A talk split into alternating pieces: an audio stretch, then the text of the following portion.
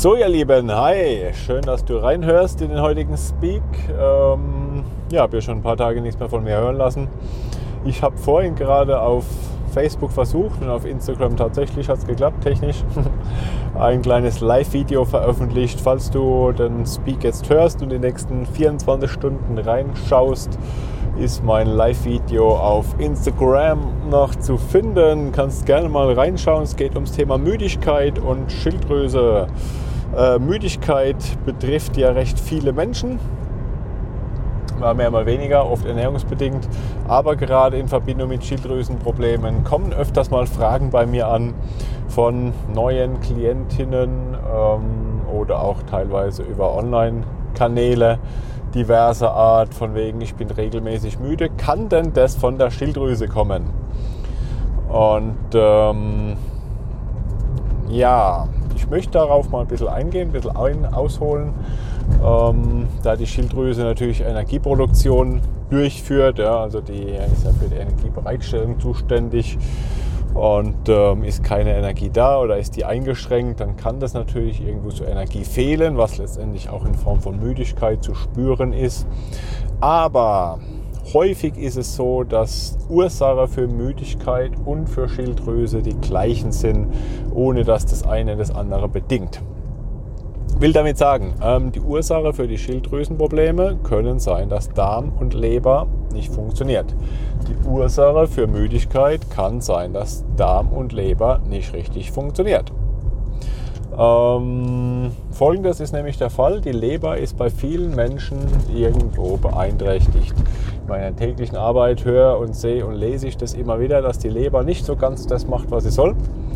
Ähm, gibt auch so die nicht alkoholische Fettleber, die dadurch entsteht, dass Menschen über einen längeren Zeitraum zu viel Softdrinks konsumieren, zu viel Apfelsaftschorle, zu viel Fruchtzucker konsumieren. Fruchtzucker findest du teilweise auch in stark verarbeiteten Lebensmitteln, äh, Fertiggerichten, Kantinen oder ähnlichen Dingen, aber eben auch in den sogenannten Getränken. Und wenn du ähm, in großen Mengen Obst konsumierst, kann das auch mit ein Thema sein.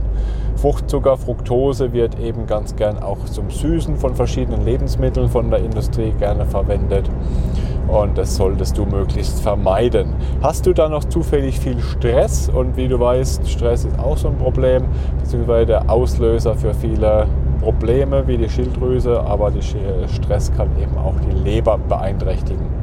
Ähm, und dann kann das natürlich eine Ursache sein. Ja, was kann denn oder wie findest du das raus? Zum einen hast du natürlich die Möglichkeit, über Blutwerte zu checken, wie es deiner Leber geht. GOT, GPT sind so die, die Klassiker als äh, Indikatoren für deine Leberwerte. Aber auch ein Thema kann es sein, wenn du nachts zum Beispiel zwischen zwei und drei häufig aufwachst dann ist es oft ein Zeichen, dass da irgendwo irgendwas nicht stimmt an deiner Leber, weil 2 bis 3 Uhr ist so die Zeit, wo sich eigentlich die Leber regeneriert, wo die Leber auch recht aktiv ist in ihrer Reinigungsarbeit. Und ähm, das ist dann ein Zeichen, dass da was nicht passt.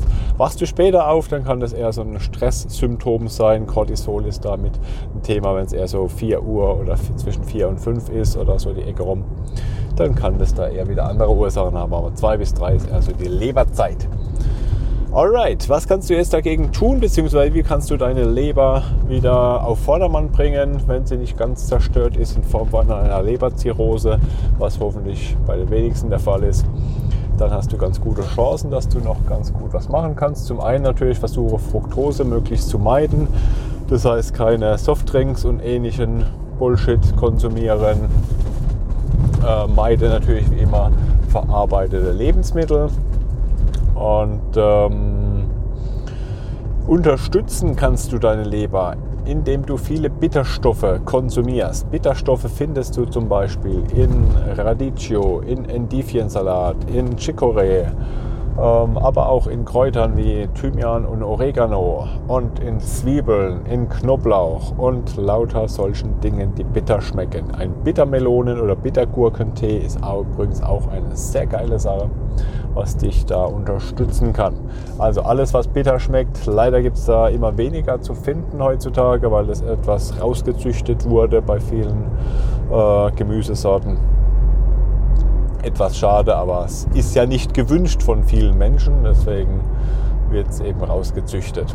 Alright, okay, Bitterstoffe unterstützt das Ganze natürlich ganz wichtig. Viel trinken, äh, viel Kräutertee, viel Wasser Zitronensaft und ähnliches und eine gute Mikronährstoffversorgung kann dir da helfen. Da sind die B-Vitamine, vor allem B6 da ganz wichtig, die dich da unterstützen können. Vitamin A kann auch ein Thema sein, Vitamin C, D sind auch so die Klassiker neben Magnesium, Zink und ähm, auf Mineralienseite.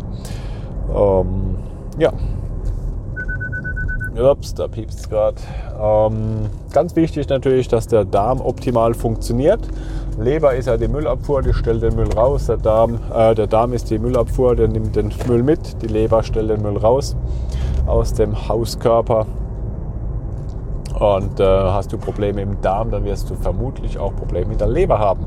Probleme im Darm sind dann zum Beispiel ein äh, Ungleichgewicht im Mikrobiom, das heißt die Darmflora, die Bakterien sind gestört, zu viel schlechte, zu wenig gute.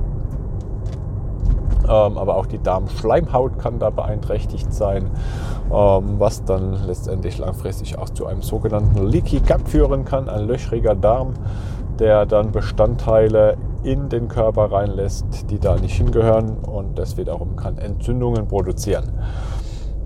Ja, das, den Darm optimieren kannst du wie immer mit einer Darmsanierung. Haben wir es, glaube ich, schon ein paar Mal drüber gesprochen gehabt in verschiedenen äh, anderen Beiträgen.